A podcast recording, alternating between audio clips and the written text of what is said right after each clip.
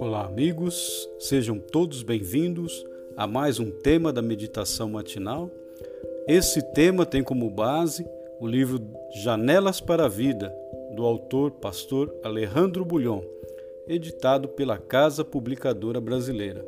O tema dessa manhã, 22 de novembro, é Envelheça com sabedoria, e o texto base é Provérbios 16, 31. Acompanhe.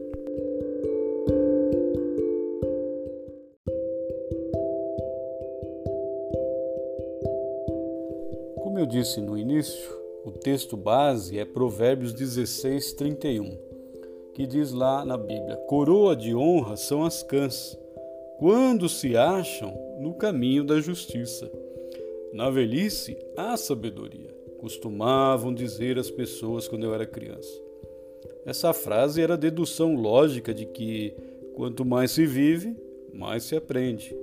As pessoas normalmente procuram conselho outras pessoas mais velhas.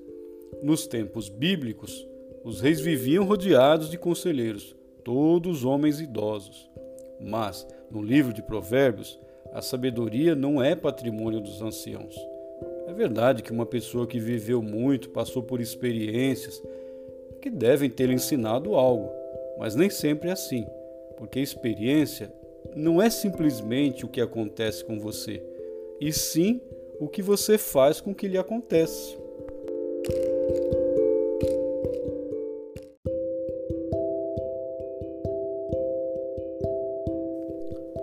A declaração bíblica de hoje é enfática. Coroa de honra são as cãs. Quer dizer, ter vivido muito, além de bênção, é um privilégio. Se você tem vivido bastante, tem um capital valioso, uma riqueza extraordinária de vivências, um acúmulo fabuloso de conhecimento. Mas isso é suficiente? Do ponto de vista bíblico, tudo isso tem valor quando a pessoa idosa se acha no caminho da justiça. Sem o temor de Deus, com o tempo você acumula anos e talvez conhecimento, mas não sabedoria. Conheço jovens com sabedoria assombrosas e pessoas idosas que até o último dia da vida vivem cometendo um erro atrás do outro.